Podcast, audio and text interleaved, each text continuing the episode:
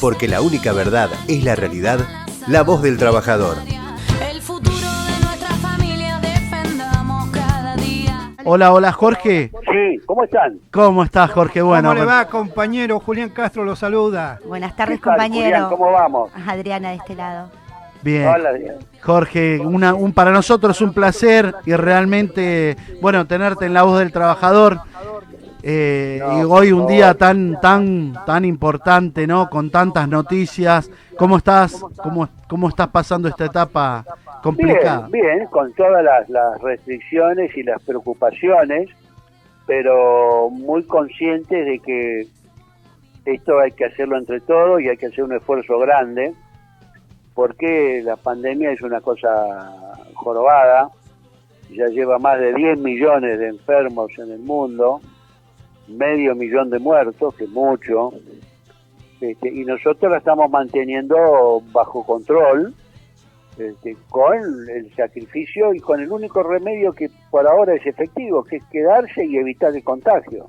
Entonces hay que, hay, hay que bancársela, como decimos, y mantener la calma es difícil, sobre todo cuando uno no tiene muchas comodidades, o son muchos, o, o está muy preocupado, porque obviamente la situación económica sufre un deterioro enorme, y no, no, no solo acá, sino en todo el mundo. Pero hay que hay que apechugar, hay que tratar de, evitar al máximo los contagios para que pase la ola lo más este, rápido y, y lo menos doloroso posible. Y después hay que ir por supuesto trabajando en la en la recuperación que va a ser este, compleja también no pero bueno hay, que alentar a las compañeras y a los compañeros porque este es un desafío grande que tenemos como, como sociedad y la estamos llevando bastante bien dentro de toda la dentro de lo doloroso que es, ¿no es cierto? No, aparte, yo, vos sabés que, que nosotros vemos de este lado, los trabajadores, una preocupación importante, pero así todo, eh, vimos como hace unos días atrás es como que, que hay mucho más, más, más gente en la calle, hay mucha gente y con todo lo que se dio, ¿no? Eh, por ahí uno no quiere entrar en la grieta ni, ni entrar en, eh, en polémicas, pero, pero realmente nos pusimos a hablar la otra vez con algunos dirigentes cómo, cómo mantenían el no cuarentena, al explotar el... eh, sabemos que la, la sociedad teni- tiene una ansiedad muy grande y, y los trabajadores sobre todo, más que nada en el tema que, que preocupa todo, porque después de esta pandemia vamos a sentir eh, eh, la situación real de la economía eh, que nos va a afectar a muchos y vamos a tener que estar muy atentos, trabajando, eh, trabajando y bueno, y ven- viendo, viendo desde este lado cómo podemos hacer más peronismo, decíamos la otra vez, ¿no? La comunidad organizada y Eh, que vos nos podés dar esa mirada, ¿no? Que, que vamos a necesitar de la comunidad organizada, de cómo vamos a, a poder salir, el post pandemia, digamos, ¿no, Jorge? Mucho, mucho, porque acá va a haber toda una, una poner en marcha la economía y recuperar los puestos de trabajo, este, va a ser más fácil en la medida que se funcione como comunidad organizada, ¿no? En la medida en que haya una, por supuesto, un aporte del trabajo, pero el aporte del trabajo lo está haciendo ya, lo está haciendo perdiendo puestos de trabajo, lo está haciendo reduciendo sus ingresos, lo está haciendo trabajando donde puede, pero sabemos también que hay, muchos sectores que tienen menos capacidad de aguante, sobre todo aquellos sectores este, de trabajadores que tienen que trabajan por cuenta propia o que trabajan en la calle, en la venta directa, en fin, que tienen reducidos enormemente sus este, ingresos, ¿no es cierto? Entonces hay un sector que se está quedando casi sin reserva. Entonces tiene que haber también un sistema de solidaridad social que eh, respalde a todos, pero que también tenga en cuenta la diferente situación en que se van a ir abriendo y que además tenga políticas para que la reapertura y la puesta en marcha de los distintos sectores sea lo más rápido este, posible. Y repito, en un mundo donde todos los anticipos son este, de una de una no de una rápida recuperación de la economía, no solo de Argentina, sino de la economía mundial, no se va a recuperar ra- rápidamente ni los precios de nuestras exportaciones. Así que va a haber que trabajarlo mucho y va a haber que trabajarlo intensamente. Así que hoy, hoy es 30 de junio, mañana es un aniversario más del fallecimiento del general Perón, así que este, es un buen día también para que estemos pensando y pensemos en las enseñanzas que nos dejó Perón acerca de la solidaridad, acerca de la, la vigencia de una comunidad organizada como única forma de, de, tener una sociedad que puede ir adelante llevando a todos y cómo finalmente nadie se realiza en una sociedad que no se realiza, ¿no?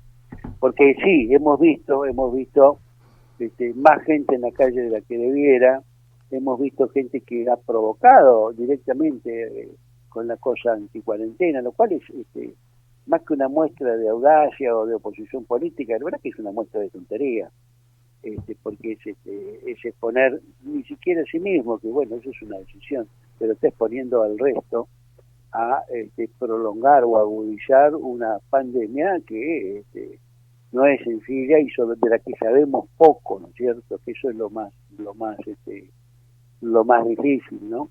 Así que me parece que en eso hay que, hay que ser consciente, hay que respetar lo que se está diciendo y hay que saber que es una, una batalla más de las tantas que se han dado en nuestra historia y esta es una batalla por la salud de todos. O sea, es una batalla que tiene un fin este, primero noble y que abarca todo. Y para eso han servido estos medios. Dice, ¿para qué sirvió el encierro? Y sirvió para prepararnos mejor para cuando lleguen los momentos más duros. Y esos momentos más duros pareciera que están comenzando a llegar. Así que ahora, en vez de aflojar, hay que ponerse más firme y, y apechugar que viene la tormenta, ¿no? Seguro, seguro. Y bueno, nosotros, nosotros veníamos hablando sobre todo en la, en la situación que están viviendo algunos empresarios que, que bueno, que ahora me, hoy, a- hoy a la mañana justamente hablaba con un compañero dirigente de textil y me contaba que bueno, que están pagando solamente lo que da el gobierno y, y están empezando a mostrar la miseria, sobre todo de lo que habló nuestro presidente, ¿no? Muchachos, ganaron tanto esta vez, van a ganar menos y hay que poner el hombro, hay que ponerle las ganas y, y vemos que, que bueno, que esa miseria por ahí pasa por, por un lado y, y decirle a los empresarios de, desde nuestro lugar, que es el lado del trabajador, y sobre todo usted que está ocupando un, un cargo tan importante, cómo ve, cómo, cómo ve ese, cómo se desempeña ¿no? hoy el mundo empresarial argentino. Bueno, este, primero, eh, esa observación, ¿no? O sea, el, el gobierno o el Estado financia el 50% del sueldo del trabajador para que la otra parte la financie el empresario, que salvo gente muy pequeña o comerciantes que pagan alquiler que no pueden, pero las- empresas bastante importantes tienen algún resto, entonces pongan el resto, ¿no? Es, es una especie de, de trampita, decir, no, paguemos la mitad y que la mitad sea la que paga el Estado, porque entonces que yo no pongo nada. Eso, eso es de falta de solidaridad social y falta de comprender el rol que tiene que tener una empresa en una, en una sociedad que atraviesa una crisis como, como esta, ¿no? Por supuesto son distintos los, los sectores. Si usted tiene un comercio a la calle, está cerrado hace cuatro meses, y es un comercio chico y no puede vender y tiene que pagar alquiler y las cosas, está muy complicado. Eso es verdad, ¿no?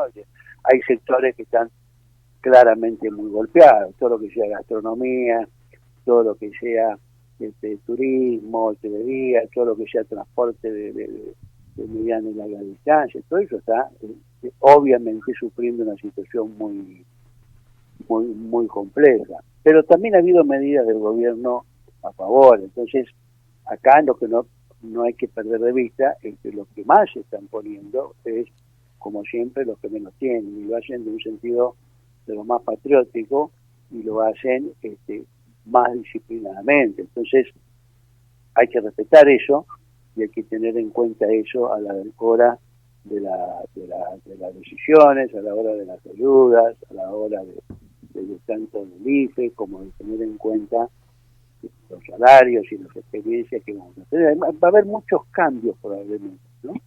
Quizás no los veamos todos de un día para el otro en un solo país, pero hay una serie de debates que uno ve que se están dando en, en todo el mundo, este, salario mínimo universal, hasta distintas estrategias que están cambiando eh, la cabeza y el panorama de lo que está pasando.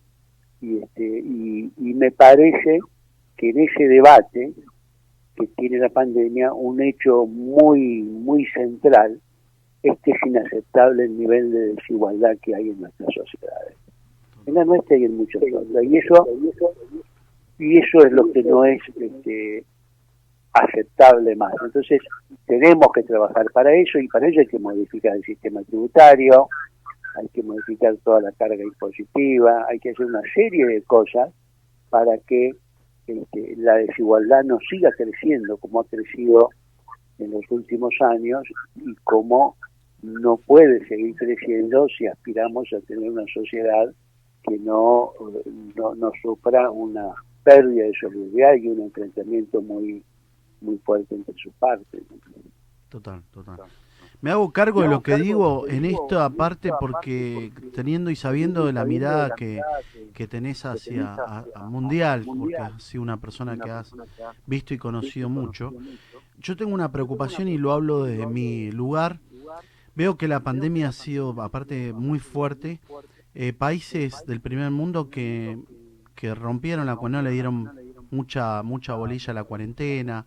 Sobre todo pensando en que los más afectados y los y los muertos, como, como diríamos, estábamos hablando la otra vez con un amigo, son nuestros adultos mayores, que son los que por ahí hay, de ahí surgen mucho más gastos en un estado presente, sabiendo de que nuestros adultos mayores son los más indefensos. ¿Cómo lo ves? Eh, porque yo veo que, que, que fue una suerte de decir, no importa si los que se nos van son nuestros viejos en algunos eh, países. Eh, yo creo que, que eso es lo bueno y lo loable y lo, y lo digno de tener un presidente, un Estado y ustedes que, que defienden eh, sobre todo a nuestros adultos mayores. Jorge, ¿cómo lo ves? Y sí, en, en algún caso uno puede ponerle beneficio a la duda en el sentido que los los tomó eh, más por sorpresa o, o- o no lo vieron o no pudieron, ¿no?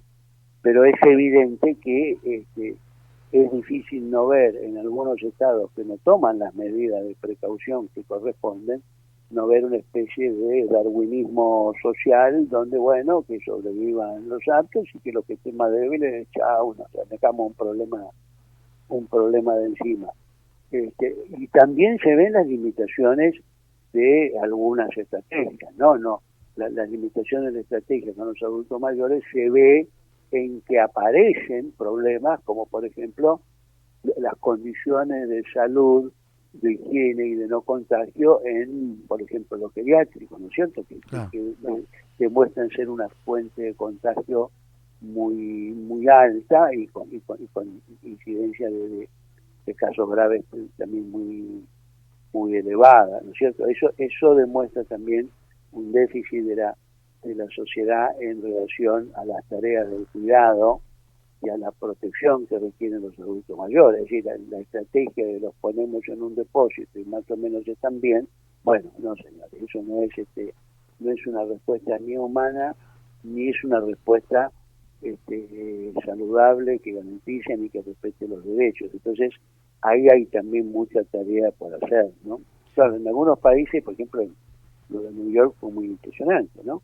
Es decir, como, como la, la- la proporción de los que se enferman eh, eran de minoría, ¿no? Hay un, Una pregunta. Mire, le voy a hacer una pregunta porque usted es licenciado en sociología. sí, Y es tan importante hoy en la construcción. Nosotros desde acá, Ricardo, siempre eh, tiene una frase que eh, ya es un emblema para nosotros, que es decir, construir esta nueva realidad. Usted como licenciado vio que se está hablando y siempre hay una apropiación de la palabra ingeniería social o arquitectura social. Y fíjese que es tan bienvenido otra vez ser el peronismo y usted, que es uno de los grandes pensadores que tenemos en nuestro partido, es el humanismo de las 20 verdades, porque el Partido Peronista es humanista y solidario, básicamente. Y usted está diciendo una cosa tan, tan importante que es la construcción de esta nueva realidad a partir de una nueva mirada hacia la salud, hacia nuestros mayores en general, ¿no? Y eso ya lo había previsto Perón con la eh, salud pública y todo lo que es público, el empoderamiento del pueblo de sus necesidades básicas. ¿Qué opina usted de eso? De esa construcción nueva.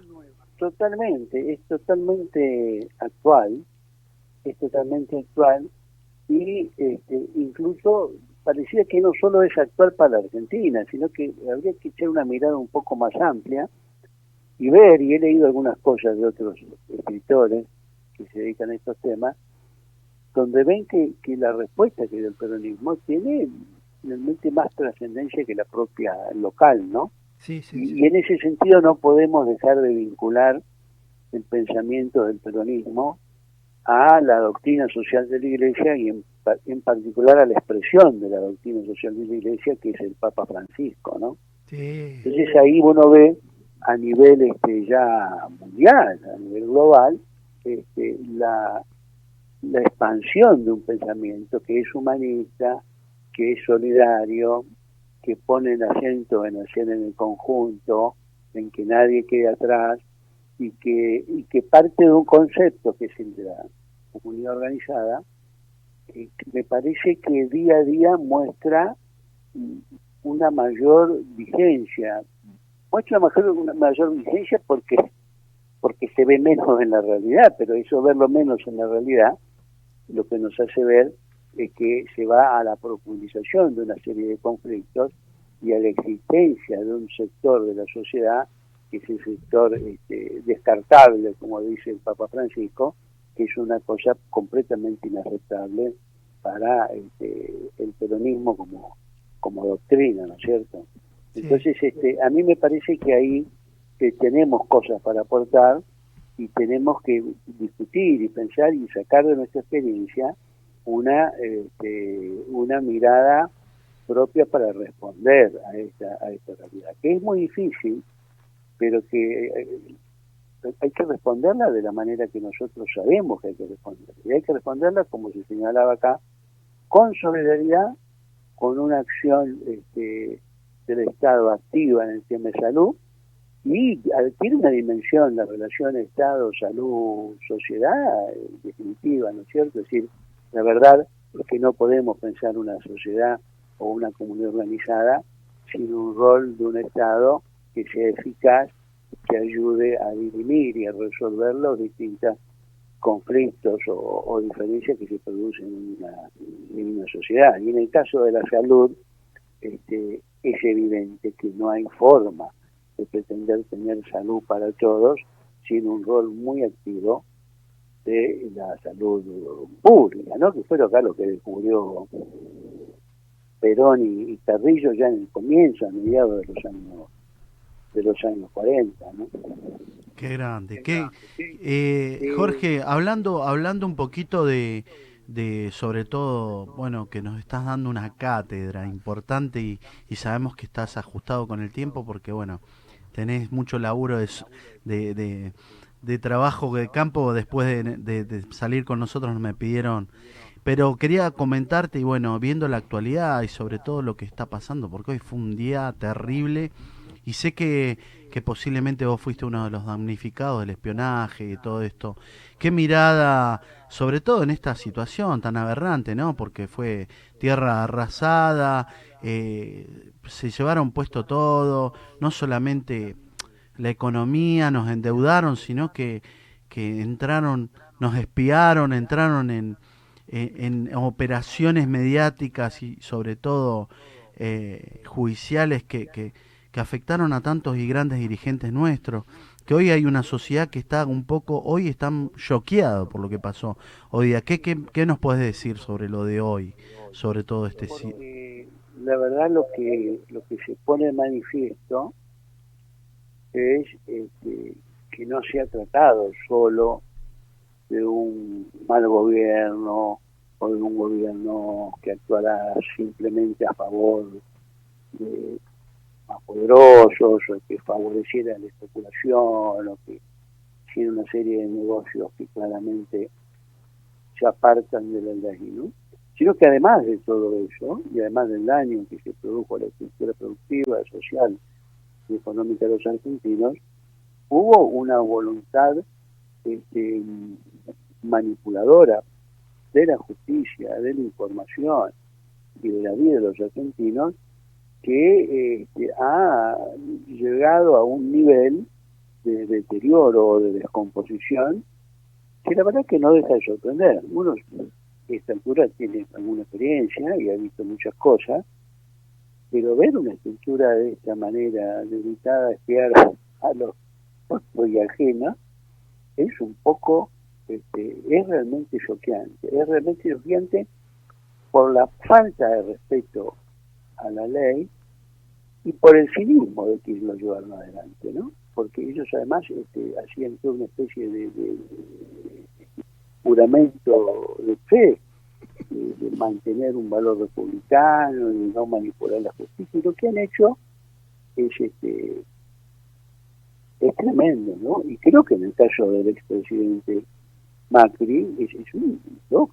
Es escuchador serial, digamos, porque empezó escuchando a su hermana y a su cuñado y siguió escuchando a todo el mundo, incluso a sus propios compañeros funcionarios. Verdad que eso no es este, no es este, ni siquiera explicable en términos de sus intereses políticos. Es un grado de degradación este, y, de, y, de, de, manipulación de las estructuras de poder que cuesta después remontarlo. Que no solo es que ellos lo hicieron mal, es que eso produce un daño en el tejido social, por eso es tan importante la tarea de Gamaño en la reconstrucción de una AFI, de una, de una agencia federal de inteligencia que sirva a los intereses de la nación y que no se dedique a, a, a espiarnos entre nosotros de la manera que estos lo han hecho, que es una cosa escandaloso y vergonzoso, y con la complicidad de otros sectores, no tanto de aparatos de, del Estado como de sectores este,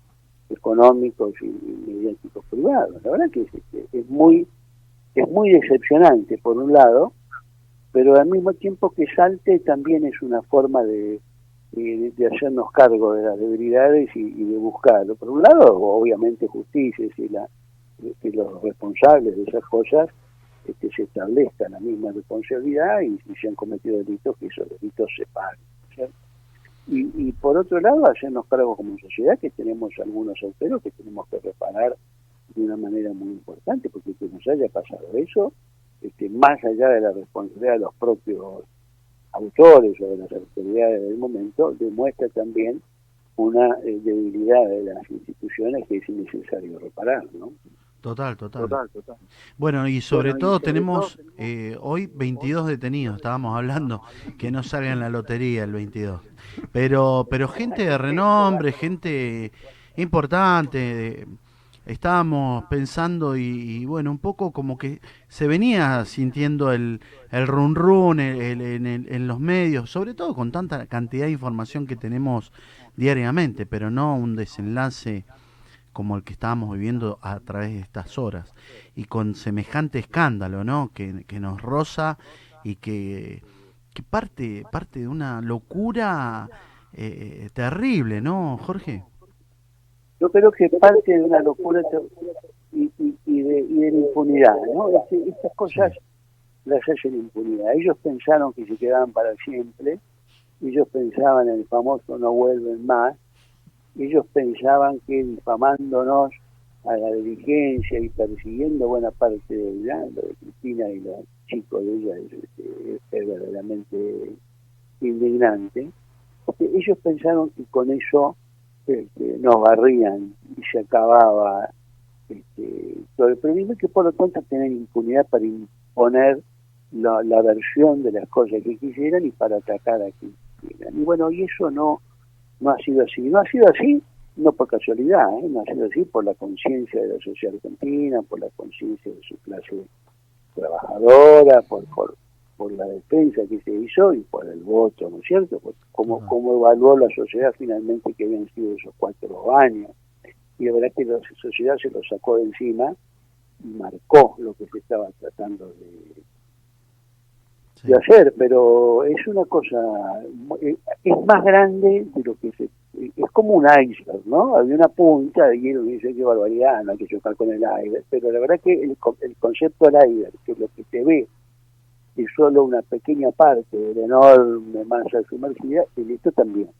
Lo que se ha visto, lo que se sabía, lo que cuando uno cuando uno escuchaba que alguien encontraba en un bosque y le daban unas cosas, en fin, eso es complicidad con algunos servicios, bueno, pero se le daba un carácter este, menos organizado, menos institucional y más en todo caso ocasional o cuento no, ahora se ve que es una enorme estrategia de organización, con, con 22 detenidos y no sabemos más, este, y que estaban perfectamente organizados para este, producir este, daño y para manipular la opinión pública y para destruir la honra de los opositores, ¿no? Ese es el sentido, una especie de cañonazo que ensucie y que, y que mienta y que, y que, y que descalifique a la oposición como forma de mantenerse en el, en el poder y garantizarse su, su permanencia. ¿no? Bueno, eso eso